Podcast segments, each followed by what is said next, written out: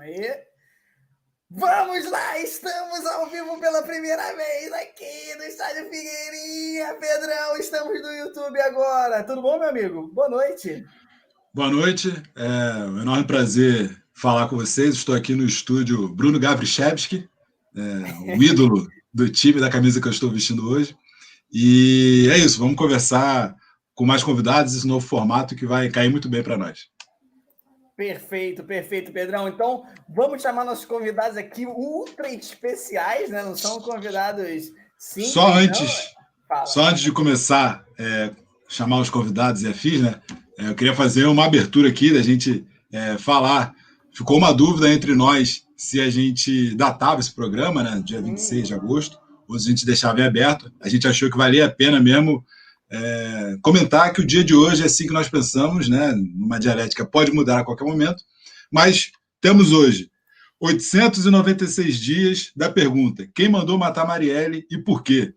Temos hoje no Brasil, segundo é, os laudos que apontam aí, 116.580 mortes oficiais pelo Covid.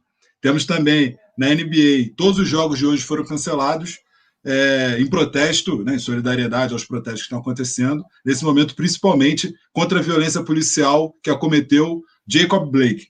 Na noite de 23 de agosto, o Blake foi baleado sete vezes nas costas, né, pelas costas, e hoje dizem que só um milagre que ele vai voltar a andar.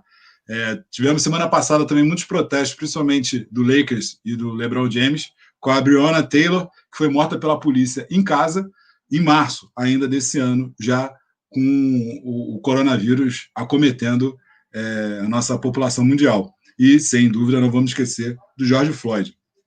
Os dois últimos toques de hoje são que os Jogos do Brasileirão Feminino estão de volta, muito bom. Hoje teve gol da, da Cristiane, aquele toque de quem sabe. É, beijo, Cristiane, se estiver nos assistindo. Quando foi o jogo e... do Flamengo, Pedro? Quero saber o jogo do Flamengo. Pô, o, Flamengo foi, o Flamengo foi um a um, infelizmente. Mas ou nem, nem o feminino, cara, meu Deus do céu, a gente não ganha.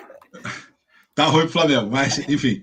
É, é e por tá último, é convidar tá a todos a conhecerem o projeto de financiamento coletivo é, do Livraria Casa da Árvore, tá no, no Benfeitoria, para vocês pesquisarem depois. São de dois livreiros amigos meus, então, como a gente apoia a não taxação dos livros, a democratização da informação, os livreiros, as pequenas editoras e as pequenas livrarias, tá aí o recado para vocês conhecerem os projetos de financiamento coletivo com algumas metas muito boas lá e recompensas para todo mundo aderir. É isso.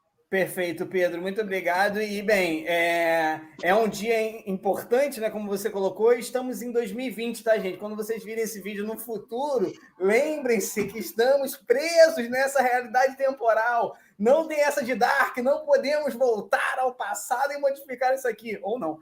Então, assim, é, é, não cancelem a gente no futuro, pelo que a gente vai dizer hoje, ou não, ou agradeçam, ou, ou entendam esse produto como é, feito em seu tempo. É isso, Pedro? É, é, é seria isso. basicamente isso. Então vamos lá, vamos começar aqui chamando nossos queridos amigos, queridos é, jogadores, assim, jogadoraços. Vou, vou, já começar elogiando aqui com a bola no pé fazem milagres, inclusive perdem pênalti, mas fazem milagres. Então vou chamando aqui primeiro, vou subir, não, vou subir os dois ao mesmo tempo e eles se apresentam na hora que eles quiserem. Pode ser isso aí? Então, assim, Cadu, né? Grande, verossímil, para quem não conhece, o artista musical. A gente tem que botar aqui na, na no link no YouTube para a galera conhecer o projeto musical dele, que é excelente.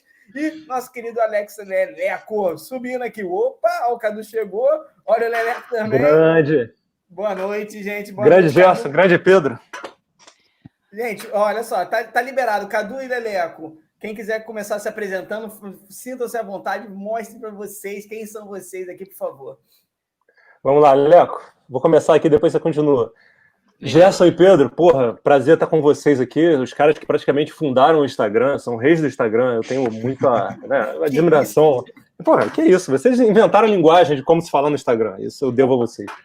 É, bom, jogo no Pelada também é, e pretendo descobrir aí no meio dessa live por que, que eles me chamaram, porque eu não, não acompanho esportes, não acompanho programas esportivos. É, o último que eu vi provavelmente deve ter uns 10 anos, então vou descobrir aí no meio do programa por que, que me chamaram. Mas de futebol de várzea, estamos juntos, a gente pode conversar bastante. Vai lá. Leleco, Bom, eu sou o Alex, todo mundo me conhece aí como Leleco. É, tô no Pelada de Esquerda logo um pouco depois da fundação.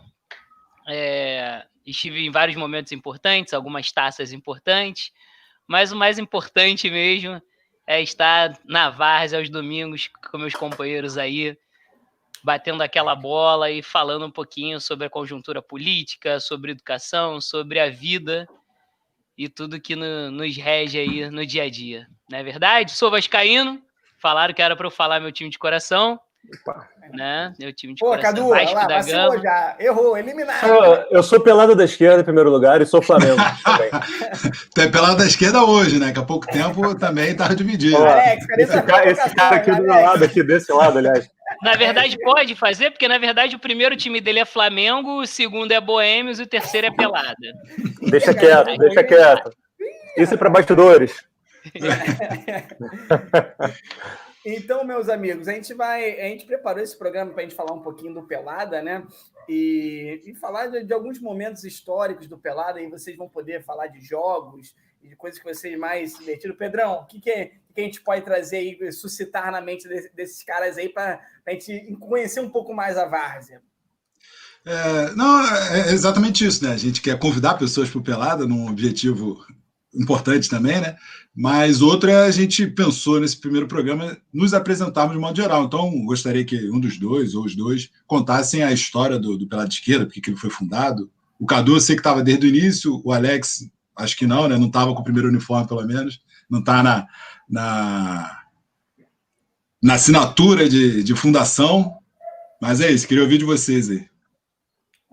Bom, é, eu estou no Pelada desde 2011, né? Na verdade, o Pelada da Esquerda, o time Pelada da Esquerda, era uma pelada semestral é, que acontecia entre os estudantes de Educação Física da UFRJ. Né? Tinha todo semestre, talvez o Leleco possa falar melhor é, sobre isso do que eu. Eu cheguei em 2011, através do Bruno... Pedrão, pronuncie o sobrenome dele aí, por favor. Gavrichevski. Esse. É, conheci ele em manifestações políticas de 11 ali, no contexto de, de, de pré-greve do Serviço Público Federal, e grande companheiro aí, subcomandante G, chamo assim. É...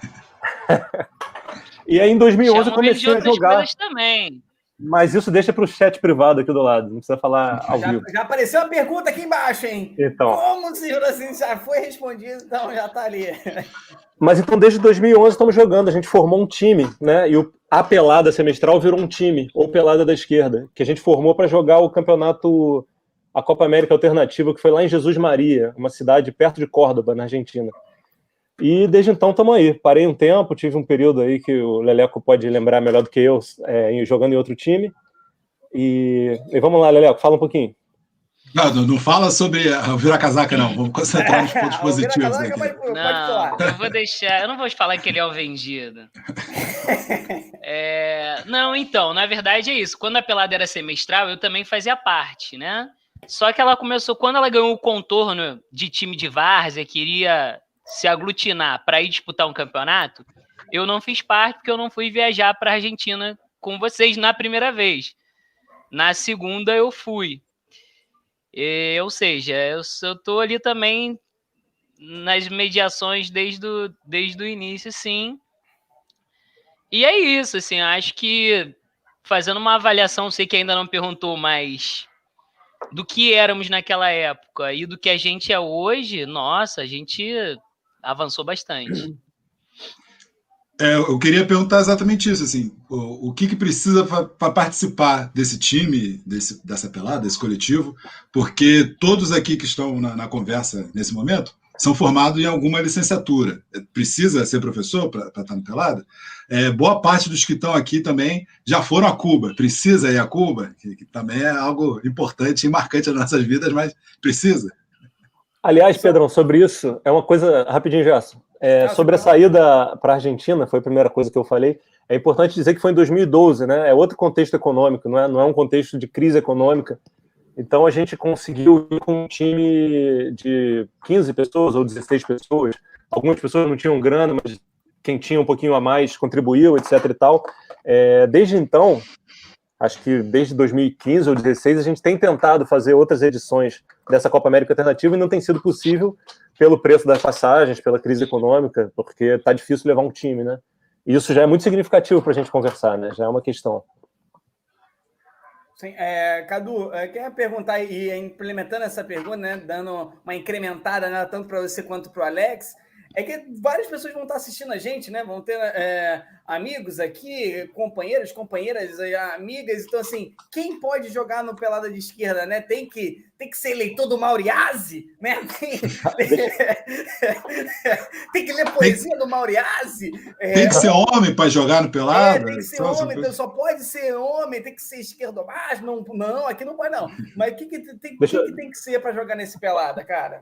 Passa a bola, passa a bola pro Leleco rapidinho. Vou passar. Falar coisa com minha companheira aí já. O cara vai atender o, a, a, os repórteres. Desliga a câmera aí, cara. É, já, não, já fiz aqui, já vai, Alex. Não, então, para jogar no pelada de esquerda, nós somos um time bastante democrático, né? Claro que a gente tem uma é, um contorno, porque a gente tem uma ideia de futebol, né, da prática de lazer do futebol muito diferente do que a maioria pratica, né, no, no senso comum. Então, assim, a gente, obviamente, tem tem alguma, algumas características ali que a gente tenta é, encontrar nessas pessoas para fazer o convite, né? Mas de geral, no geral ela é aberta, assim. Nós ali nós temos anarquistas, nós temos comunistas, socialistas, petistas, é, analfabetos, mulheres, travestis, transexuais, ou seja, para gente o importante é entender o futebol como espaço de lazer e como a gente pode construir coletivamente esse espaço para que a gente consiga avançar, entendeu assim? É, vamos lá. É, tô botando aqui ao mesmo tempo, eu ia falar isso, ia avisar isso. Vou botar comentários que estão surgindo no YouTube e tô, vou subir os comentários aqui. Aqui é interação ao vivo e a cores para todos vocês. Então, quem comentar aqui vai aparecer no cantinho aqui na imagem para vocês poderem ver também. Então, mas é, uma outra pergunta é que o pessoal fala que gosta muito de jogar com a gente, assim. Como é que vocês explicam por que, que é divertido é, participar do Pelada, por que, que os outros times gostam de jogar contra a gente, convidam a gente sistematicamente para eventos de futebol? Vocês saberiam explicar isso? Ih, Cadu. Cadu, o áudio. Ô, Cadu, meu Deus do céu. Opa, voltei, Vai. gente. É porque eu, a gente estava aqui na guerra, na guerra por fone de ouvido. Minha companheira tem outra atividade, precisava de um fone também, mas ela já se arrumou lá. É, o Daniel Quintal, que comentou aqui, é um que já jogou com a gente. O Carlão também já jogou com a gente. Muitas, muitas outras pessoas, o Jonas também. É, o Pedro é muito querido né, nesse futebol de Varda nosso, porque, porque tem um pensamento bem é, consolidado através desses anos todos que é de não cobrança excessiva, né, de, de apoio, apoio mútuo sempre. A gente não preza, não poderia prezar pelo auge da qualidade técnica. Se você não joga tão bem, não tem problema nenhum de jogar com a gente.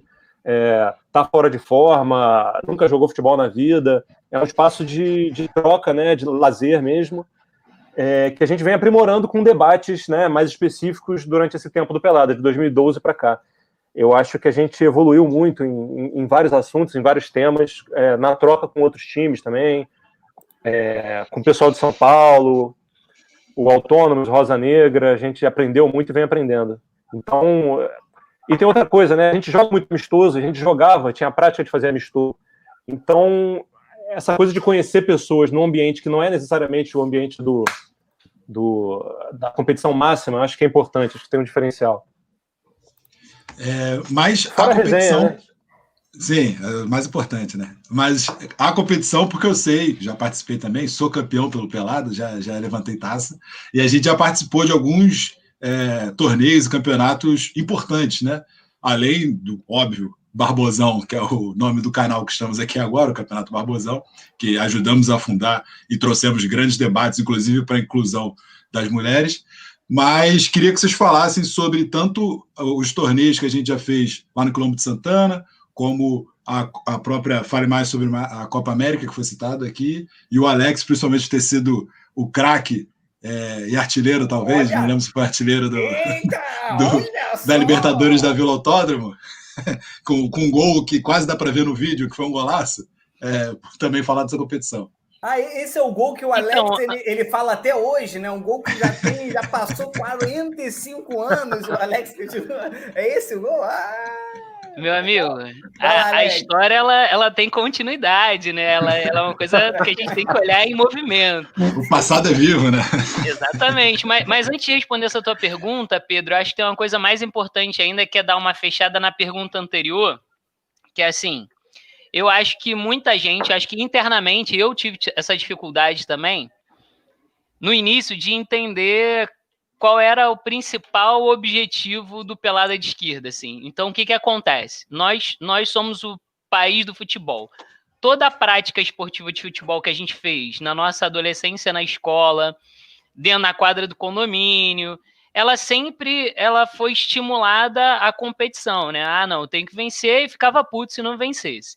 Então, assim, quando eu entro no Pelada, que ele passa de ser aquele. Ele deixa de ser, desculpa, aquele, aquela, aquele futebol semestral para a gente só tomar cerveja e se ver e começa a ganhar um contorno de time para né, disputar campeonato e tal, ele começa a ter dificuldade individuais e coletivas nesse entendimento. Assim, calma, a gente vai jogar para estar tá aqui, claro, vamos tentar vencer, mas o objetivo principal é estarmos juntos, né? É, ou a gente vai cair na lógica da competição e tal. E aí, depois que a bola rola, gente, é muito difícil isso, né? Depois que a gente já vem todo num histórico desenvolvendo desse estímulo competitivo, você chegar para competir e perder e não sair puto, é difícil você internalizar isso, né? Até mesmo com os companheiros e tal. Então, assim, eu demorei um pouco para entender isso. Mas quando eu entendi, eu vi que assim, eu queria estar ali, independentemente do placar, independentemente se eu ia jogar. É, inclusive, né, começamos a debater isso, a melhorar essa relação com os novos jogadores, né, que estavam chegando. E aí a gente começou, inclusive, a tirar políticas para estimular é, é, a participação feminina nos jogos. Hoje a gente tem a Nataraj, tivemos já muitas outras mulheres já jogando, a Priscila e tal. Ah, enfim, algumas meninas. Mas quem a Rayane nas peladas também, mais informais. Isso, mas quem de fato acho que faz mais parte ali mesmo é a Nataraj. Então, assim, hoje eu acho que esse debate é muito mais fácil de travar e, e de um entendimento mais coletivo dos participantes atuais do Pelada do que em outro momento. É, eu acho legal, Alex, esse debate também, porque esse ano, por exemplo, a gente teve uma pelada, né? Um, que a gente chamou né, do Peladão, a gente conseguiu fazer um, com confraternização, depois um churrascão, que a gente conseguiu levar foi o quê? Foram 10 mulheres, 9, 10 mulheres para jogar com a gente, entre companheiras, amigas de militância, né? Então, assim, variados ali, amigas. Então, então assim, esse espaço do, do futebol ele é para todos, né? Que é, historicamente foi cerceado às mulheres, né? Por, por diversas justificativas, até algumas políticas, né? Uma, a gente chegou a comentar na nossa grande época do, do, Instagram. Tu lembra disso, Pedrão? Quando a gente fazia vídeo no Instagram, tem muito tempo isso, é, falando que o, o Maracanã. Eu falei. é, o Instagram, o Instagram, o Maracanã não tinha. Quando vocês criaram o Instagram. É, verdade. É, não tinha a possibilidade, tinha um decreto que as mulheres não podiam jogar no Maracanã.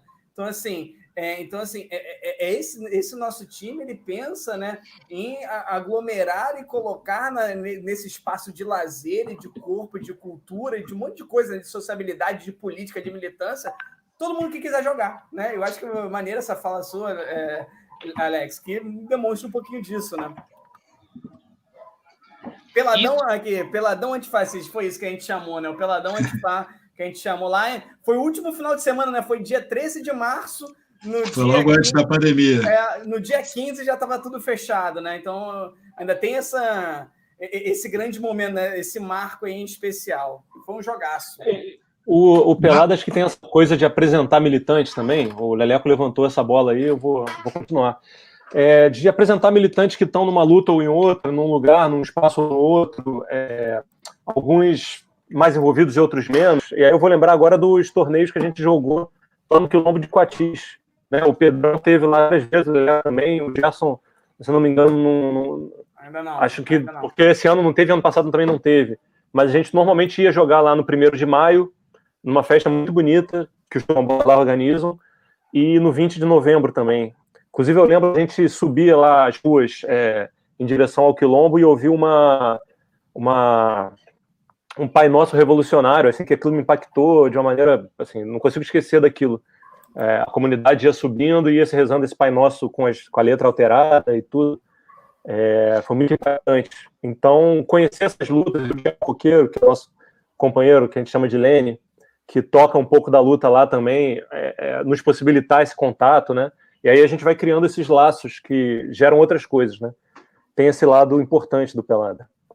É, e, e, sobre esse campeonato em específico, né? Da vez que eu fui jogar enquanto é, competição mesmo, você levou um amigo seu, o Paul, que ficou é, conhecido como Rei Julia, que era lá da, das Ilhas Reunião, perto de Madagascar. E ele tinha jogado bola uma vez na vida e, e, atuou com a gente lá, completou o time, participou, falou que foi uma experiência incrível também, né? Se divertiu muito é, com a gente, assim, que, é exatamente isso, né? Aproximar pessoas desse cotidiano de luta, de pautas importantes, e não necessariamente o menos importante ali era quem ia ganhar, quem ia perder. E sim a gente conseguir fazer esses laços importantes através do, do esporte, né? Do futebol.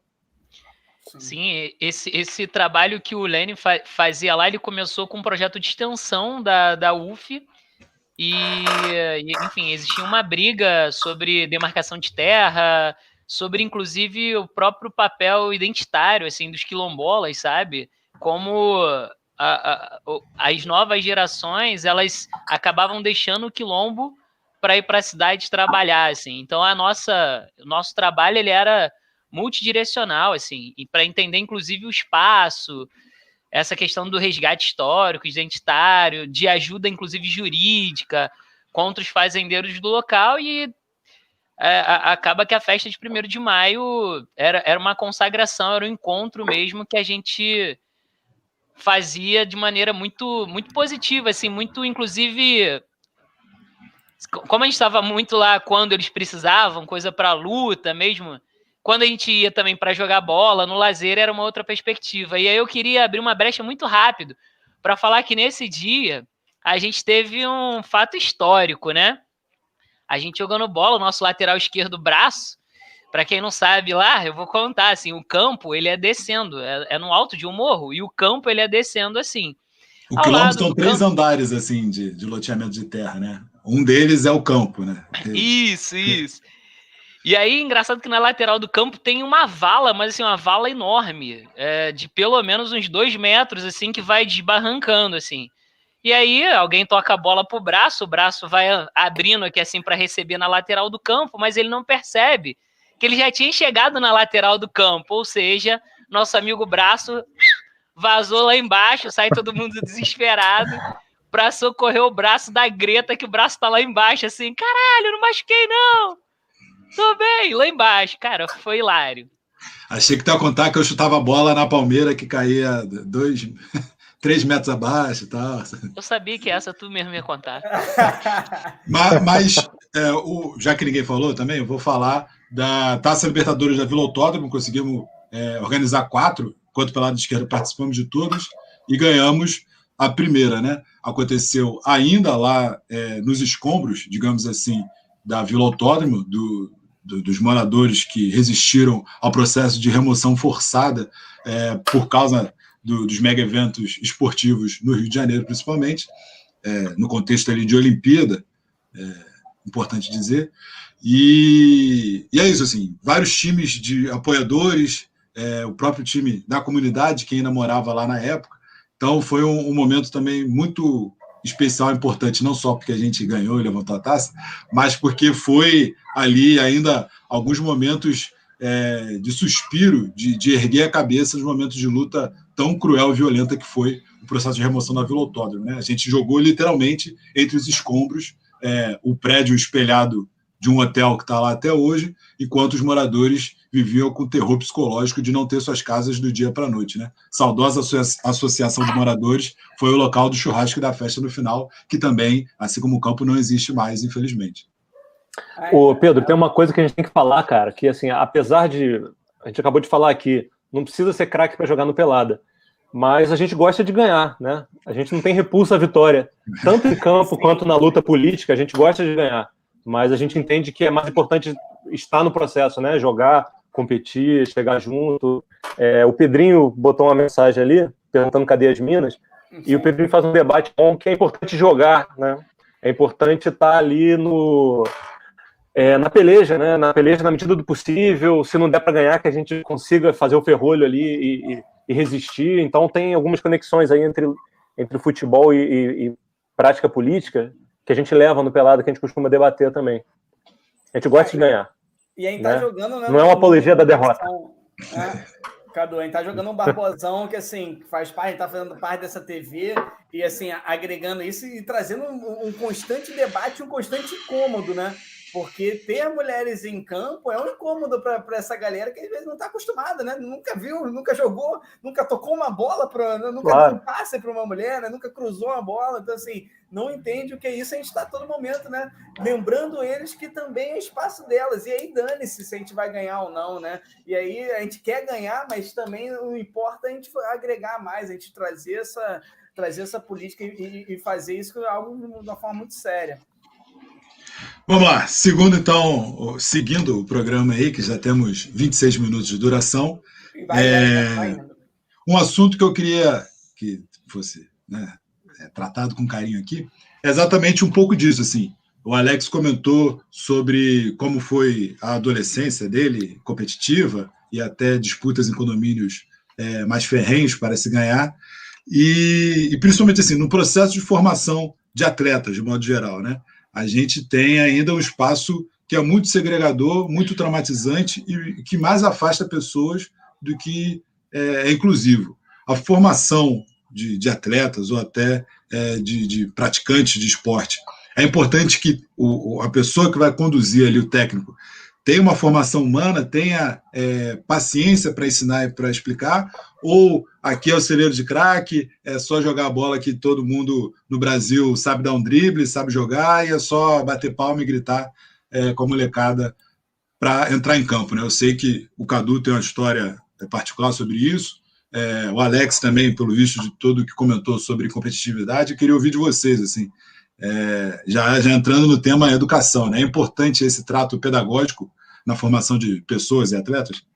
É, Pedrão e Cadu e Alex, desculpa, só para antes de, de, entrar nesse assunto que eu acho essencial, só para lembrar também no campeonato que a gente jogou muito recentemente foi a Taça Marielle Franco, que foi organizada pelo nosso querido Pedro Mara, né? Ano passado, tipo, é, com, com doações, né? Com, com a, com, a, entrada da galera do, do alemão também, foi um torneio de futsal, né? Que não a gente está falando do Pelada, que é um time de futebol de 11, né, de campo, da Várzea, mas a gente acaba jogando também Society, a gente jogou um torneio de futsal, infelizmente não fomos é, campeões, chegamos muito perto, né, fomos Vasco, né, fomos vice ali do, do torneio, mas muito importante né, nessa mobilização da militância, estar presente, ter o espaço, o Gabriel estava lá presente, fez uma fala inicial explicando o que era o time também, o Bisquete, né, que é um time assim muito. É, é, um time fantástico. É difícil até explicar o que é o, o que é o Bisquete, né? Time em defesa da causa LGBT, né? um time gay né? aqui do Rio de Janeiro, multicampeão. Dá até para é, falar, não dá nem para numerar os títulos que o Bisquete tem. Foi campeão, levou dois times, né? E assim, difícil de. Os caras jogam demais, demais, demais. Então, assim, é, também é um torneio muito importante mandar um abraço. Não sei se o Pedro Mara está vendo aqui, é, vendo a nossa live, mas também a importância dele no nosso time. E a importância desse torneio também ter acontecido, espero que aconteça, se não esse ano, com, com a chegada da vacina, né, no próximo ano, para a gente manter com regularidade esse acontecimento lá no Alemão. E é isso. Vamos, pode voltar aí, Cadu e, e Alex, vocês estão com a pergunta aí, na, já está com a resposta engatilhada, mas podem responder. Ele não está aqui, não, ele está fazendo a live agora. Provável. Vai lá, Alex. É... Qual foi a pergunta mesmo? Desculpa. Vai. É porque ele mandou uma pergunta na outra. Eu sabia. Não, ah, tá, é minha formação. É, não necessariamente você, mas para todo mundo, assim. Sim, ó. sim. É, não, então, é, eu, eu também me, eu me pergunto muito isso. Eu posso te dizer com muita certeza uma coisa, assim, a escola não é o local da formação de atletas. E o que é formar atleta? A gente tem um problema de uma sociabilidade onde as pessoas tenha uma aptidão a mais, treinem para viver disso, eu não vejo problema nisso. Eu vejo problema na forma como ela é conduzida, tá? Primeiro, a, a escola, muitas das vezes, hoje, tem políticas públicas de educação que os professores de educação física não sabem essa diferenciação, tá? Isso é grave, eu vejo isso muito porque eu sou professor de educação física e é, na minha adolescência eu vivi isso, né, como aluno. É, os meus professores achavam que não, dali tinha que descobrir algum talento para encaminhar para o clube. E eu acho que sim, o clube ele é o local onde quem quiser pode ir lá matricular seu filho para que ele tenha mais tempo né, de, de, de treinamento, de para melhorar sua aptidão física, técnica no, no desporto escolhido. Ainda assim, esse professor ele tem que ter um trato pedagógico. E não é para ensinar o movimento correto de como se toca com a parte interna do pé. Né? É entender os limites dessa condição, desse indivíduo, enquanto criança, enquanto adolescente, para ele saber como é que o corpo desse indivíduo funciona, isso é importante, fisiologicamente é importante e socialmente é importante. Né? Será que se eu forçar muito esse garoto, estimular muito, será que ele vai ter o rendimento necessário ou esperado? E qual é o rendimento esperado para uma criança? É uma criança precisa e deve ter ser estimulada ao máximo, porque é isso, assim, o alto rendimento, ele vem com um desgaste corporal muito grande, ele vem com um desgaste psicológico muito grande. Então, se eu for te responder, é, não acho que o alto rendimento sirva para criança. Para criança tem que ser uma iniciação. E para um adolescente também com muitos limites, né? É, desse professor, com muita mediação para trabalhar esse fator social, psicológico e o técnico ao mesmo tempo conseguir desenvolver. Na escola, não tem alto rendimento, na minha, na minha opinião. Acho que a competição ela é trabalhada com uma outra perspectiva, pedagogicamente falando, e nos clubes essa possibilidade dele é, despontar para o alto rendimento. Cadu, e aí? É, bom, eu não, eu não sou professor, né? Então a experiência direta com o esporte em sala de aula eu não tenho. Eu tenho a experiência do que eu joguei em escolinha. Até já contei essa história para o Pedro, né? Escrevi um artigo recentemente sobre isso, o Pedro deve lembrar. É, que eu morava em Maria Paula, né, São Gonçalo, numa rua chamada Dalva Raposo, talvez algum amigo lá esteja assistindo ainda, é, e jogava bola na, no Cruzeiro Futebol Clube, que inclusive jogou Campeonato Fluminense em 55, no lugar do, do Fluminense Futebol Clube, inclusive. É, um time de certa tradição lá na área, né? E eu jogava lá, joguei, sei lá, de, não lembro agora exatamente, mas de 7 aos 15, 16 anos, alguma coisa assim. E lembro do treinador na época, aí sim eu espero que ele não esteja, ou esteja vendo, para se ele estiver vivo, é, de um garotinho gordo que jogava com a gente. Ele era bem gordinho, barrigudo assim, e o professor botava ele para dar volta ao campo, todo mundo fazia volta ao campo e tal, e ele treinava com dois moletons, que segundo o professor seria para emagrecer e chegar ao nível dos demais. Então, assim, é, em termos né, fisiológicos, a gente sabe que isso é um absurdo, mas é o tipo de coisa, o tipo de situação que se repete hoje em dia, é, até no profissional. Eu ouvi dizer, aí vocês que são conhecedores mais do esporte do dia a dia vão saber dizer, que o Guia Azul tinha essa prática quando jogava em Porto Alegre, né, de treinar com dois moletons, porque ele iria emagrecer. Tudo bem, um atleta profissional que tem toda a, a tem um departamento todo à disposição dele, ele pode se dar o luxo. Agora, esse garotinho, gordinho da época, ele pode morrer por desidratação para uma, uma demanda de alto rendimento como essa. Então, é, essa situação eu lembro muito claramente da competitividade posta ali em campo no, no Cruzeiro Futebol Clube, que era a escolinha que eu jogava. É, são vários exemplos, né? Mas essa é o que eu lembro de, de maneira mais forte. Assim. É, eu levantei esse assunto porque, por exemplo, há muito comumente chamado aqui no Brasil o técnico de professor, né? Tem até o professor aí muito famoso, E não necessariamente esses técnicos são professores, né? Muitas vezes tá ali só para jogar o colete e, e, botar a galera para correr, né? Que é um pouco a situação que o Cadu falou, né? Isso desde o alto rendimento, mas principalmente quando a gente ainda está em processo de formação, né? Então, é, é justamente para a gente refletir um pouco sobre isso, né? É, que pessoas a gente está formando que se, quando criança, já está é, introjetando que tem que ser extremamente competitivo, que é melhor você não passar a bola, driblar todo mundo e fazer gol, de que você é o melhor porque você é mais magro ou mais veloz, que chuta mais forte e tal. É, é, um pouco esse tipo de informação que a gente é, que eu queria trazer aqui para a gente debater, para a gente pensar. Cara, esse debate é importante. Eu, tô lembrando. Desculpa, Leleco. Não, pode falar. Pode ah, falar. Então, é, rapidinho. Certo. Não, porque eu lembrei aqui que quando eu cheguei no Pelada, fui conhecendo as pessoas e tal, eu sou formado em História, eu não sou formado em Educação Física. Então, o meu último contato com, a, com o campo da Educação Física foi quando eu era aluno, né? E eu lembro muito de ficar abismado com o que o Braço, Gustavo Braço, meu vizinho de Maria Paula ali, ele morava no Colubandê, bairro do lado, é, ele começou a falar sobre a prática dele de... Tá rindo, Leleco? Ele começou a falar sobre a prática dele de Agora que eu vi. É, esses banners aqui sensacionalistas são eu que estou fazendo, tá? Então, assim, aproveita. Estou me sentindo no programa da Márcia Goldsmith, cara. Vamos jogar um balde d'água em mim aí. Cara, é. com esses caras do João Kleber e tal, eu tô querendo escrever o que eu quiser nesse banner, desculpa. Eu não quero tirar atenção, mas eu, eu vou escrever algumas coisinhas aqui. Vai, continua. Não, mas o, o Braço me apresentou a prática dele em sala de aula e tal, e falou sobre capoeira e sobre teatro e sobre dança.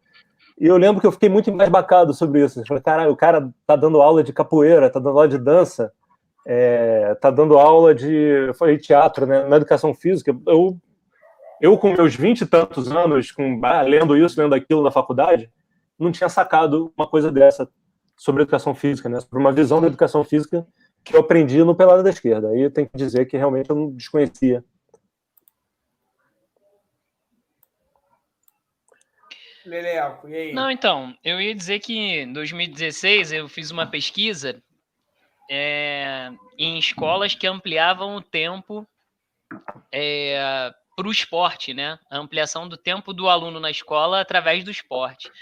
E isso, no primeiro momento, parece ser fantástico, né? E entrevistando um professor que de uma das escolas, ele falou assim: eu perguntava de qual era a importância, né, para o aluno de ter uma vivência ali de esporte para além da aula de educação física que ele já tinha. E aí o cara falou que a competição ali que se estimulava, formavam times e, e, e faziam competição entre os colégios da região. E que a vida era assim. É, a vida é uma grande competição, então tinha que desde pequeno ensinar o menino a competir, porque mais tarde ele iria competir pelo emprego, mais tarde ele, né, por uma vaga de emprego, mais tarde ele, a vida dele era uma verdadeira competição. Então, assim, a, a, a lógica que está colocada para o esporte, o esporte não é uma ilha fora da sociedade, né? O esporte ele reproduz muito da lógica da sociedade que a gente vive, né? E para além disso, assim, é, olha que coisa louca né? O Pedro também é professor, ele deve ver muito isso também. Muito comum na, na aula de educação física chegarem nossos alunos com a chuteira, né? Chuteira do Messi, com a camisa não a da pelada de esquerda, né, que tem um significado para gente outro, né, mas o menino chega com a camisa do Messi, do Cristiano Ronaldo. E aí a gente tem que entender que todos esses meninos e meninas que chegam ali portando chuteira, meião, camisa, eles estão sendo também trabalhado nessa lógica do consumo, né, da indústria cultural que é que está ligado ao esporte e ao futebol principalmente, né, o quanto movimenta. Então isso não não se prende só ao futebol, tá? Quem é um pouco mais antigo aí vai lembrar do, do Michael Jordan, daquele tênis que ele lançou do Air Jordan, o Neymar fazendo várias campanhas publicitárias ligando a, o seu nome a produtos. Então, assim, é, é, entender que isso também é trabalhado na esfera educativa com uma perspectiva de uma formação desse indivíduo na lógica capitalista, na lógica do consumo. É, muito boa essa fala. Me lembra duas coisas muito é, importantes, assim, né? Importante entre aspas, curiosas, né? O Oscar Tavares, maestro Tavares, é, que é treinador do Uruguai já há um tempo, é, tem uma matéria muito boa sobre ele, que ele prioriza uma formação humana dos atletas é, uruguaios, que ele é responsável não só pelo time profissional, mas também do sub-20, sub-16 e tal. E há uma integração ali, é, botando essa, essa molecada na escola e de que eles têm que ter, primeiro, uma formação humana, uma formação social, para depois é, se dedicar a, ao esporte de alto rendimento. Né? Não somente depois, mas ao mesmo tempo. E contrastando com isso, tem um relato do André, que foi zagueiro do, do Corinthians, André. alguma coisa, não vou conseguir lembrar o nome dele agora, me desculpa. Andrezinho, Andrezinho. É, que foi até campeão mundial. Que foi, foi, foi pro Atlético, não? Ah, porque jogou no Atlético? Jogou, jogou no Atlético Paranaense. Paranaense. Paulo André. Paulo André. Paulo, Paulo André. André. Muito obrigado. Tem a biografia do Paulo André. Que ele... porra nenhuma, hein? Vou embora. Eu, não, eu não sou o único que desconheço de esportes aqui, que bom. sempre, me falta, sempre me falta o nome. É, referência demais para uma cabeça muito pequena. É, mas, enfim, o Paulo André, na autobiografia, fala que ele foi base é, do São Paulo, percorreu alguns times até se tornar é, profissional mesmo e, e, disputar grandes competições, mas que quando era base do, do São Paulo, morava lá no, no Morumbi ainda, e a, a importância para a educação era nenhuma. Assim. Tinha uma professora que era só para é, cumprir as horas é, obrigatórias pela lei para você se formar no ensino é, fundamental, e ela recomendava sempre você escrever, é, tipo, aconteceram, vigiaram, com AM, porque você tem de três chances, duas é, mais chances de, de acertar, né? Você não precisa é, se esforçar para entender qual é a regra de botar no superlativo do futuro, né? Ao tio, né? Acontecerão, só aconteceram. Então, é essa, ele fala que essa é uma recomendação das escolas que a gente tem para justamente é, fingir que estão educando, né? E se a gente for até pegar historicamente o esforço do, dos analfabetos é, jogadores do, do, do, Rio de Janeiro, né, para aprender pelo menos o nome, porque o futebol se tornaria elitista lá na década de 20, antes da, do fim do amadorismo. Então, toda essa preocupação social de que a gente não for, a gente só forma atletas, né? A gente não forma pessoas que são minimamente alfabetizadas, né? Que dirá é, seres pensantes para intervir na realidade. Né? É, Pedro, e, é, pegando uma aqui a, um gancho aqui falando sobre o nosso uniforme, a, o canal do Barbosão aqui, para quem estiver assistindo, tem uma série de vídeos chamados Mantos da Várzea em que o Cadu, que está aqui, o Cadu fez um, um vídeo explicando sobre o nosso uniforme da Palestina. Foi isso, Cadu? E assim, Sim. desculpem por eu não estar com, com uniforme, que eu não estou em casa, estou, estou morando com a minha companheira. É, eu deveria seguir a nossa recomendação, Alex, lá do mestrado, de estar nu nesse momento, já que não estou com uniforme. Alex gostou, essa piada é, é interna do nosso grupo, que a gente sempre arranjar um motivo para falar para ficar nu. Então, assim, desculpe por eu não estar com uniforme, mas esse uniforme tem muita história. A Palestina vive e merece sempre ser respeitada. E, assim, é, é, é importante. Vejam esse manto da base, vejam de todos os times, mas o nosso time, especialmente, é maravilhoso. Só queria dizer isso, sabe? Faltou é... só pedir para curtir para ganhar like. Mas alguma. Tem que dar parabéns aí para a TV Barbosão por estar tá permitindo esse tipo de debate entre a gente, né, cara? Eu acho que as próximas resenhas a gente vai ter muito mais assunto em comum. Pelo menos, se isso for o resultado de tudo isso, acho que já está ótimo, acho que a gente já ganhou bastante. E deixa eu fazer só uma. falar um negocinho sobre isso que vocês falaram, é, da educação e tal, e que não é só para o esporte, é para a vida. Enfim, eu estou falando em termos mais é, diretos e menos acadêmicos, mas tem uma relação também dizem né, que essa coisa da falta do 10, do camisa 10, é um sinal do, dos tempos também, né, um sinal do, do pós-modernismo vigorando em nossa sociedade, em que a gente consegue observar as partes, mas não o todo, né? E que o camisa 10 é esse cara que observa o todo, né? Ele concilia partes e, pô, vamos lá, vamos fechar aqui um grande resumo sobre o campo. Então, acho que esse debate todo tem muito a ver, assim, tem muito. É, mas é outro debate. Eu levantei essa lebre aqui, mas aí é outro. Depois vocês façam outro. E o Bruno Gavri, Gavrichev, que está me zoando aqui, que eu não, sou grande conhecedor do futebol europeu, eu realmente não. Nunca vi. O Bruno, o Bruno tem um apelido dentro do Pelado. É, mas não Falaria o apelido do Bruno G aí? O mais antigo. É nosso capitão, né? Nosso rapaz, o Bruno G é jogadas. O Leleco sabe, Leleco sabe o apelido. Ah, eu conheci o Bruno G, não era, não era esse apelido, não. Ele, ele é lateral direito, né? Já jogou como cabeça de área e zagueiro no início também. Mas ele tem uma, uma forma bem específica de marcação, né? O cara, quando dá as costas para ele, ele vem parecendo um famoso poodle quando tá no cio, vem no meio das tuas pernas ali, começa a ficar fazendo movimentos assim. É, acabou ganhando esse apelido aí de poodle sarrador. Isso é, Mas... é, é, cartão ou é amor isso aí? Não, é amor, sem dúvida. Ah, tá. Rapaz, é, teve um jogo que a gente foi brincar, né? Um jogo não, é esses treinos que a gente faz que é, o Bruno G, eu não sei o que aconteceu. Eu tava na linha de fundo, aí ele veio num bote, aí eu dei um drible assim, falei, não, já não vem de primeira assim, não, não sei o que lá, para não. Aí, aí teve outro lance, que foi a mesma coisa. Rapaz, me deu uma banda depois. Assim, eu nunca mais resolvi reclamar do bote dele, porque ele fez, foi útil, né? Depois ele deu uma porrada em mim. Eu falei, cara, eu entendi, eu entendi. É assim, ou erra ou, ou, leva. Então tá bom, né?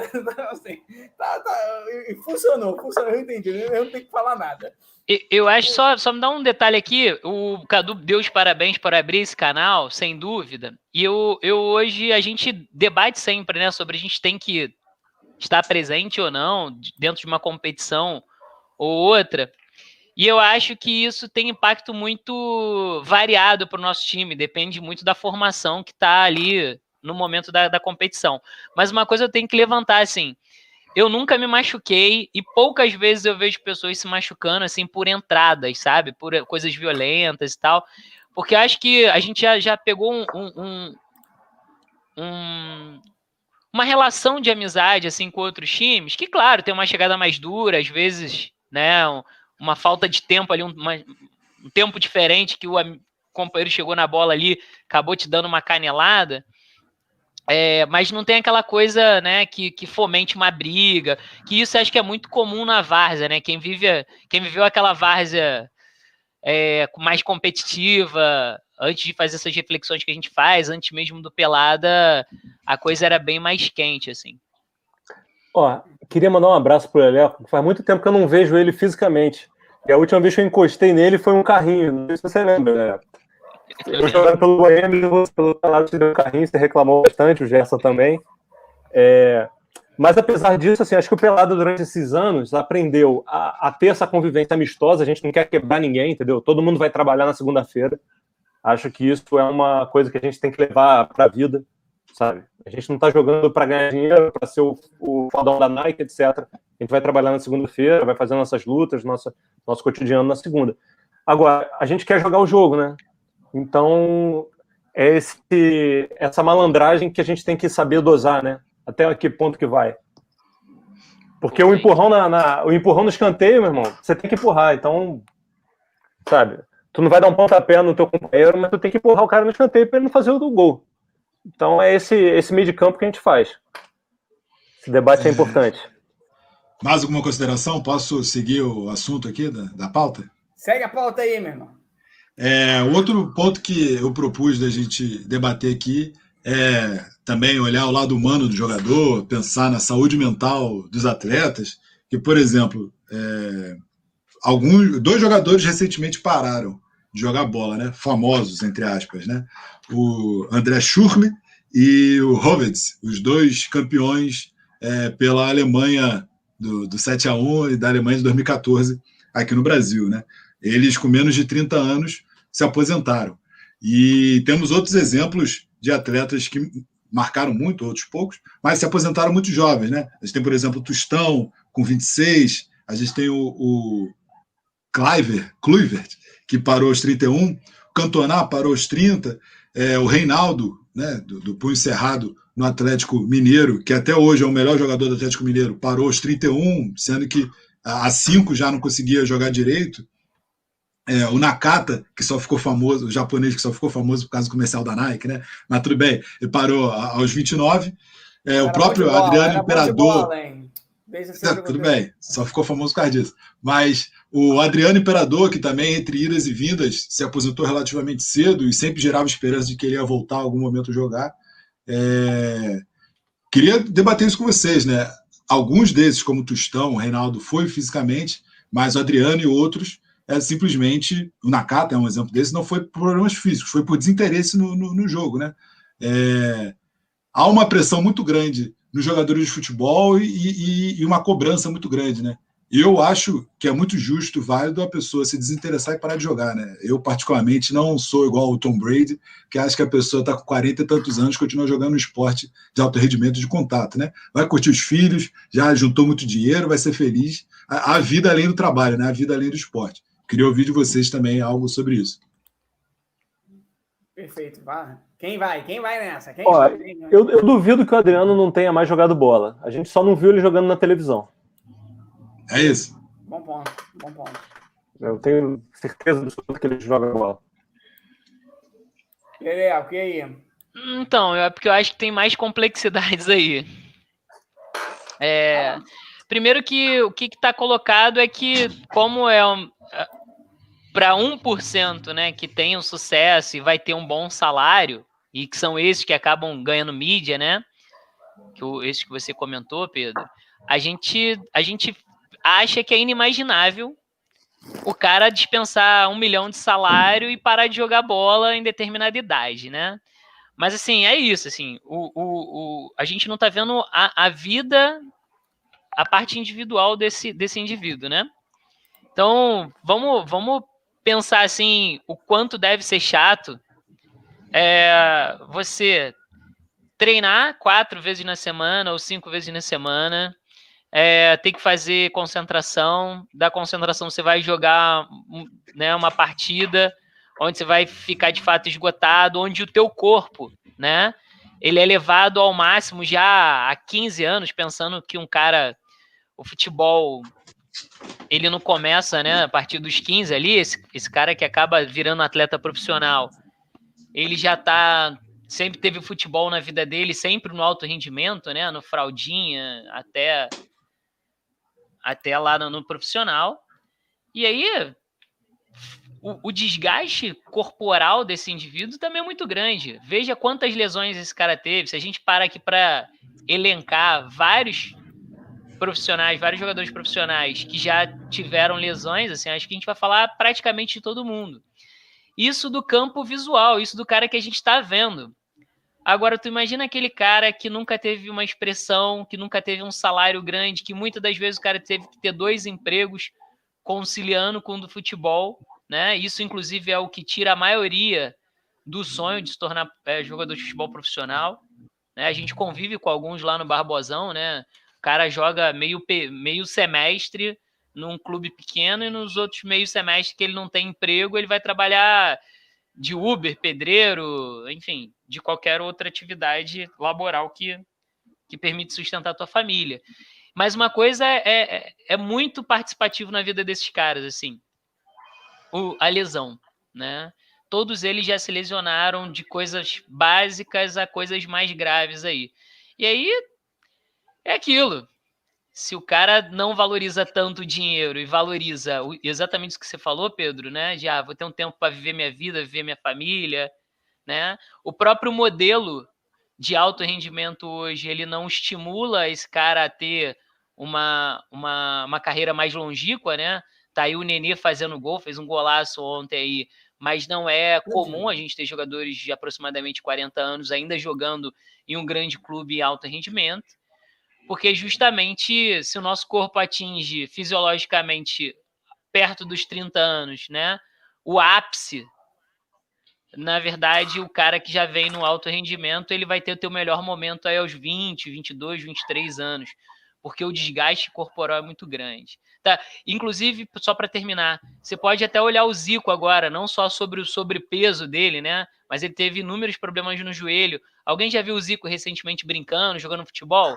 Ele, ele não ele não a marcha dele de caminhada e de corrida é muito é muito diferente, assim, é muito tu, dá para ver claramente ali que ele não consegue fazer o movimento completo porque de inúmeras lesões que ele já teve nos dois joelhos. É, então é botar na balança. Leleco, inclusive Dinheiro... me pergunto, né? Porque a, a medicina do Zico é uma e a medicina que existe hoje no futebol de alto rendimento é outra. Agora, me pergunto se a medicina ainda hoje é para recuperar o atleta ou garantir uma vida saudável para o atleta depois da aposentadoria. Né? Enfim, provavelmente é para garantir o cara na próxima rodada. A gente não tem ainda dados. O atleta que... vira mercadoria. E aí, quando você se torna uma mercadoria e tem um jogo importante na próxima semana, e aí é muito comum infiltração no joelho para o cara aguentar o jogo, é, entra lesionado às vezes, porque às vezes não é uma lesão que impede ele de se movimentar. É... Lesionado no alto rendimento é todo mundo. É só grau de intensidade dessa lesão, né? É isso. O esporte de alto rendimento não é saúde. Isso é a primeira é coisa. isso. Todo mundo tá meio ferrado, né? Tá, meio, tá, tá jogando meio numa. Você se acostuma com a dor. Né? É, é. Não, tem um caso que eu lembrei agora, né? Que nem se aposentou ainda na carreira, ele decidiu, acho que já estava numa idade mais ou menos aceitável para aposentadoria, ao contrário desses outros jogadores que você citou, Pedrão, né, que foram mais novos, que gerou uma repercussão na mídia, né, do Snyder, né, na, jogador da Inter, holandês, que depois de ter terminado de jogar, deu, deu uma engordada ali, natural, e virou polêmica, né? E, caraca, olha como o Snyder ele, ele está, né? Olha, não sei que parou de jogar e ficou assim. Que isso, como se fosse, tipo, terrível, né? o cara, sei lá, ter abandonado o seu corpo de atleta, né? Que ele tinha ali naquele período, e depois, após na sua aposentadoria, fazer o que ele bem entender. Sei lá o que ele está fazendo, mas está fazendo, eh, seguindo lá o, o, o, corpo dele, o que, que ele acha que é saudável para ele, que realmente, uma coisa que vocês devem saber muito melhor do que eu, é que joga é, um esporte de alto rendimento não é ser saudável, né? Tem que, o atleta ele não está saudável, ele não é o maior exemplo de saúde. Você vê o Cristiano Ronaldo com os gominhos na, na barriga dele de tanquinho. É bonito? É. Mas é, é, é, saudável aquilo? Não sei. Eu acho que não. Prefiro minha barriga de cerveja, sinceramente. Falei. É, exemplos como exemplos desses aí, por exemplo, o Oliver Kahn hoje em dia está com uma barriga enorme, né? Uma barriga de, de verdadeiro cervejeiro alemão. É, assim como exemplo como foi dado do, do Zico, a gente tem o Tite. O Tite, que virou meme porque caiu no chão numa das comemorações de gol, é porque, quem não reparou, ele tem um torrazo profundo, ele tem um joelho, se eu não me engano, ao esquerdo, que é muito diferente de tanta operação que ele teve. E é bem menor, assim, tem dificuldade real de, de correr e se locomover. É, é, é visto a olho nu. É, exemplos aí como Batistuta. Mas, mas o, o que eu queria trazer um outro exemplo aqui, dois, dois exemplos para passar para você, Cadu, rapidinho. Um é que o próprio Zé Elias, que hoje é comentarista da ESPN, fala que é, você muito cedo já vira um atleta, já se dedica, dedica, dedica de tal maneira, né? Ele, se não me engano, virou profissional aos 16, 17 anos, 17 anos no Corinthians, mas já vem num, num regime de treino, de concentração, de abdicar da sua vida antes, anos antes disso, né? Então, quando todos os seus amigos estão sendo irresponsáveis, curtindo a vida de maneira é, adoidada, né, no, no, termo de sessão da tarde, é, você já está no ritmo de jogo e dedicação absurda. É, eu falo para todo mundo: se eu tivesse metade do talento de futebol que algum jogador desse de alto rendimento, eu teria morrido. Eu não só não teria abandonado o futebol, eu teria me destruído de tal maneira que eu não estaria vivo hoje. Se eu já tive auto, é, várias oportunidades de me auto-sabotar sendo ruim de bola e sem dinheiro, que, que nem eu sou hoje, Imagina se eu tivesse é, um vislumbre da vida dessas pessoas. Né? E, por último, é trazer de fato o caso do, do Adriano Imperador. Porque é, quando ele perdeu o pai, o futebol parou de ter sentido para ele. Ele ainda se forçou, tentou buscar felicidade no Flamengo, tentou trocar de time, foi para o Corinthians, foi não sei o quê. Mas onde ele era feliz mesmo era em sua comunidade, era com seus amigos, era conseguir viver a sua vida. Né? Falta um vislumbre de que ele vai viver tantos anos. É, há um sabor hedonista, mas há um sabor mesmo de ser contra é, essa mercadoria, de ele não se sujeitar a ser essa máquina de jogar bola, de, de tentar ser humano mesmo, de a gente olhar para o Adriano como ser humano. E isso, para a mídia, é horrível.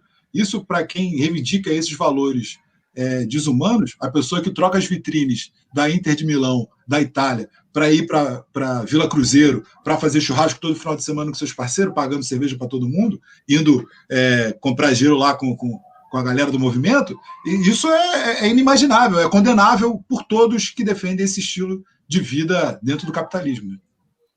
O Adriano é improdutivo, né? O Adriano ele é, virou inútil, mas ele está vivendo a vida dele, na paz dele, ganhando dinheiro, é, gastando dinheiro que ele ganhou justamente, né? Sendo um, um trabalhador só... dentro desse sistema. Cadu, só fazer rapidinho, só fazer um gancho, muito tá. rápido, Cadu, juro. Isso porque a gente ainda não problematizou uma coisa. A gente não consegue visualizar os jovens que lesionam muito grave na várzea e estão a ponto, né, ou jogam no profissional ali em clubes pequenos, que estão a ponto de, de se tornar profissionais ou já são profissionais, mas de, de um espectro menor. E essa galera acaba o futebol para essa galera, assim. Então, assim, tem muita gente. Eu posso falar que eu conheço pelo menos hoje uns cinco ex-jogadores nessa situação de moleque ainda, 22 anos, 23 anos, nessa situação. Cadu, fala é, aí, eu, Cadu. Eu fico lembrando o exemplo do Walter, né, que é um grande jogador e foi cotado para a seleção brasileira por muito tempo. E aí se ouvia nesse comentário que a gente ouve no dia a dia, né, que o cara não pode ir para a seleção brasileira, não é porque ele está jogando muito ou pouco, é porque ele é gordo. E o cara, eu não sei do histórico de lesões dele, enfim, acredito, não lembro agora, mas acho que os, as interrupções da vida dele foram por conta de doping, não por lesão. Então, assim, esse julgamento é muito duro na hora do jogador de futebol. E como eu costumo comparar futebol profissional com entretenimento, é, uma mulher gordinha pode cantar no The Voice, mas o Walter não pode ir para a seleção brasileira. Então, assim, tem questões internas do futebol, que beleza, é esporte, trabalha com físico e tal, que a gente tem que pensar mais a fundo. Eu vou pedir desculpa para todo mundo, eu vou ter que sair aqui, é, tem outro compromisso agora. Aí manda um abração para todo mundo. Só antes de você sair, tem como você falar que só essa é a pergunta que acaba sendo base nosso.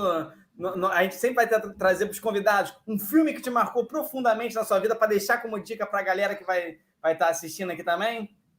Eu tenho um problema sério com o filme que eu vejo e esqueço a história no dia seguinte. Então, quem quiser me dar spoiler de coisas que eu já vi, fica à vontade. Eu gosto muito de Forrest Gump. E o último filme que eu vi, que é muito bonito, é, tá na Netflix, é o Histórias de um Casamento. História do casamento. Vou botar aqui. Indicações do Cadu então estar aqui na. História do casamento é na versão do cara e ele tá errado na versão dele. É realmente a história contada por ele ainda seria um vacilão. É impressionante. É? Então, Cadu, não, muito obrigado, cara. Você é fantástico. Galera, tamo junto aí. Obrigado a todo mundo aí do Barbosão que assistiu. Tamo junto. Saudade, Valeu, da, saudade daquela resenha. Valeu. Valeu, Cadu. Valeu, então, aqui ficou indicações aí para quem quiser ver. Um cara sensacional desse, indicando dois filmes é, é, é interessante. Pega, dar, uma, dar uma pegada. Dois filmes, eu acho que os dois estão na Netflix, né? Se eu não me engano. Essa história do casamento realmente é, Aí o cara, o cara é problemático, o cara nem sabe, sabe fazer uma narrativa que ele se safe, ao contrário de todas as narrativas criadas por homens, né, de relacionamentos. Esse problema foi uma narrativa até sincera. É, vamos lá, Alex. Também agora fica com, contigo agora essa, essa bola aí. Obras Do filme? Aí, é, de cinema que tenha te marcado aí como profissional, como pessoa, né? Aí coisa que você leva para sua vida, geral, bem geral mesmo. Cara, eu, eu, eu, vejo muito filme. Minha esposa ainda briga muito comigo, assim, porque eu vejo filmes repetidos, assim. Se estiver passando Titanic, assim, eu vou ver 15 vezes, tá? Eu sabia, sei as falas em inglês e português. Que é isso? sério, não é sacanagem. Gosto muito de besterol também.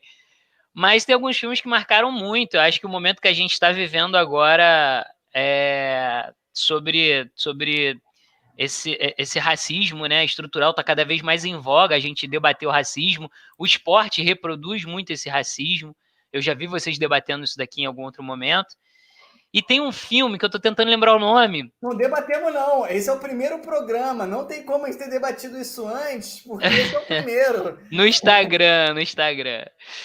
Mas é que ele, ele fala sobre o apartheid e como um técnico negro que foi para uma escola americana contratado quando as escolas começaram a aceitar negros, né? E antes só tinha brancos, então colocou um técnico negro no lugar do técnico branco e jogadores negros para jogarem junto com os jogadores brancos e como esse técnico acabou minimizando essas diferenças, debatendo, fazendo um trabalho de formação humana através do esporte, que acabou transformando esse time em time, um time coeso e o cara mais racista que tinha acabou se tornando amigo desse cara negro. Cara, eu esqueci o nome desse filme. É do, eu vou lembrar. É do Denzel Washington, esse? É do, do Denzel Washington, perfeito. É o Duelo de Titãs. Duelo de Titãs, obrigado. Esse filme é maravilhoso. O Gabriel citou aqui também o Coach Carter, Jogo para Vida, também é muito bom. É... Ah, cara, tem, tem uns, uns filmes bem legais aí. Pode Já falar falei dois, tá bom, né? Tá, tá, ah, vai, Alex, pô, quero mais, quero mais comédia. Você que é um cara aí da. Quero um negócio aí que tu se inspira nessas besterol, piadas. Besterol, é, um besterolzinho pra gente pegar uma noite legal. Oi, querido. Ah, obrigado, meu bem. Ah, filme ah, filme besterol. Aí, pô, lá, que, aí sim, agora. agora... Ah, agora. Vem, né? Tintim, vem cá, dá um oi pra eles. Ela não quer, ela é tímida. Ah, maravilhosa. Devia aparecer. Tá Beijo para ela, então, ela não quer.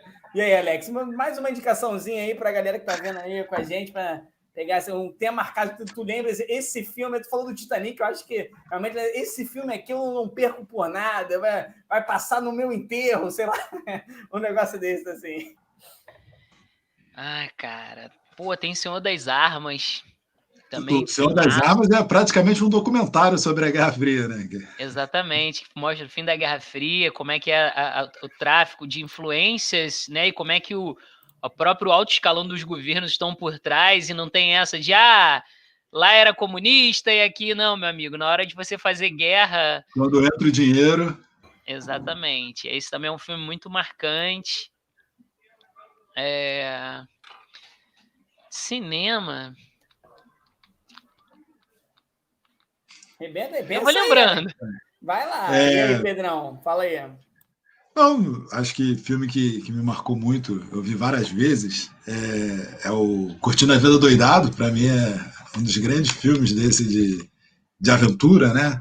É, eu até tenho um, um, um, outro dia falar sobre projetos de cinema, eu vou falar sobre um projeto que eu tenho inspirado em Curtindo a Vida Doidado. E e é isso, né? Eu não gosto muito de filme romântico, eu não gosto muito de filme de terror. Eu acho que o filme tem que se propor a se divertir, né? Então, ação, aventura, isso tudo cai muito bem, né? Já falei aqui como eu sou louco por ficção científica e por Senhor dos Anéis, então são algumas indicações importantes aí. É... Ah, lembrou mais alguma coisa aí, Alex? Lembrei, cara. Tem um que acho que todo mundo tem que ver, que é Free Solo é, que inclusive foi, foi ganhou agora o Oscar, o último Oscar agora de, de, de documentário, que é um escalador que não utiliza ah, equipamento de segurança queria, nenhuma. Isso que eu queria ouvir, pô. Isso que eu queria ouvir. Você falando de escalador, porra. É isso. Alex Reynolds, o cara não usa equipamento nenhum, e assim, o cara é um. Psicologicamente tem que ser muito estudado, porque ele escala o El Capitan lá nos Estados Unidos, que é um dentro de um parque, é uma montanha muito difícil, o cara não usa equipamento nenhum, assim. Inclusive estão fazendo estudos psicológicos sobre ele, porque assim, o medo está presente o tempo inteiro, mas como é que ele consegue controlar tamanho nível desse medo para fazer uma, uma coisa tão arriscada dessa que a vida dele está em jogo, né? E aí eu acho que é uma minha indicação. E sobre comédia, como é que tu não gosta de comédia, Pedrão? comédia romântica, é, como perder um homem em 10 dias. Pô, isso é clássico, sessão da tarde, maravilhoso. Tem aquele com a Drew Barrymore também, que ela esquece as coisas. Ah, com a Dan não vale, porra, não. É só Alex. É, como se fosse a primeira vez em português. tá vendo? É, ele, ele sai, amor. A Carol gritou lá de dentro.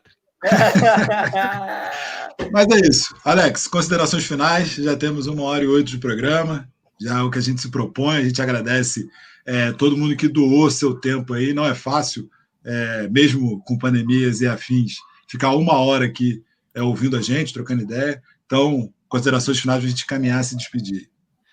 Ah, primeiro agradecer vocês aí pelo convite. Acho que é bom a gente ter esse espaço e vocês fazem isso de uma maneira muito tranquila, leve, sadia.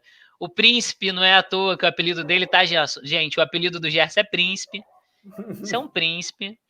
É, mas é isso, acho que é de maneira leve, trazendo outros elementos da vida que para deixar a vida também um pouco mais leve, né? Porque senão a gente é, enfim, vai, vai, vai entrar em depressão profunda. É, acho que divulgar o nosso time, né? Acho que serviu muito para isso.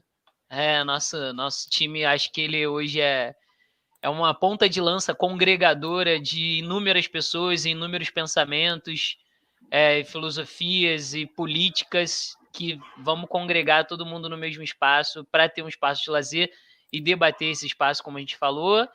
E não para só nisso, né? A gente debate a vida, reflete o nosso papel, né? Nossa, que a gente consegue construir aí, os limites e, as, e, e até onde a gente consegue atingir com esse com esse grupo de pessoas maravilhosas que eu tanto amo. Inclusive, deixar aí parabéns para o nosso amigo Monstro, que é aniversariante hoje. Grande camarada, me ensinou muita coisa. E é nosso atacante aí do pelada de esquerda. No mais, todo mundo que ficou aí vendo, acompanhando a gente. Valeu, gente. Obrigado. É, vou, vou terminando aqui agradecendo a nossa primeira experiência, né, Pedrão, no YouTube. Já estamos tá, um tempo tentando fazer ela e, e é, é, é, meio complicado. Tá? Um dia você vai assumir essa desgraça aqui de ficar botando gente na tela, ouvindo, tá, blá, blá, blá. E agradecer a galera que veio aqui comentando, muitos comentários. Alex, pô, sabe que você é um cara que é, eu aprendo demais com você. No mestrado, um cara que foi um guia para mim, assim. Então, assim, muito importante. Ao Cadu também, um cara maravilhoso. E, assim, e mais que isso, né? É, é um ódio. Eu acho que esse, essa, essa live é um ódio ao pelado da esquerda, cara. Um local onde eu conheci pessoas maravilhosas que me possibilitou entender mais sobre o mundo, sobre a realidade, sobre a militância, sobre o espaço do, de lazer que é o futebol, sobre muitas coisas. E assim, quantas pessoas que que me, é, é, eu conheci, né, e vivenciei, estou vivenciando momentos importantes da minha vida por causa do time. Então, assim, muito obrigado a vocês. Eu acho que é isso. Desculpe por não estar com a camisa, mas muito obrigado a vocês. Vocês são fantásticos. E seria isso. E vou botar aqui uma, aqui também em homenagem ao monstro, né? Um, uma, um pequeno banner aqui sensacionalista, mas muito importante, né? contra, contra. Não tem o, né? Contra burguês só, na verdade, deixa eu tirar esse o aqui, é, mas é importante, né? Então, assim, é, em homenagem ao monstro, eu acho que é legal. Pedrão, por favor, encerre aí, então, é, para a gente fechar. É, só para deixar avisado aí, quem chegou até aqui, comente, é, participe do, do canal que a gente está construindo, o Campeonato Barbosão, curta o vídeo, é, recomende esse programa, esse vídeo para as outras pessoas é, cheguem até mais gente. Nossas redes sociais estão escritas aqui, é arroba o Gerson Som e arroba Pedro Freire, underline, underline, underline.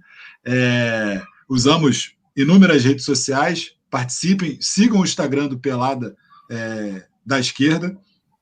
E, por fim, é, participe do time, estão todos convidados e convidadas, convidadas né, a participarem, a jogarem, a se entreterem a irem para a resenha depois do jogo.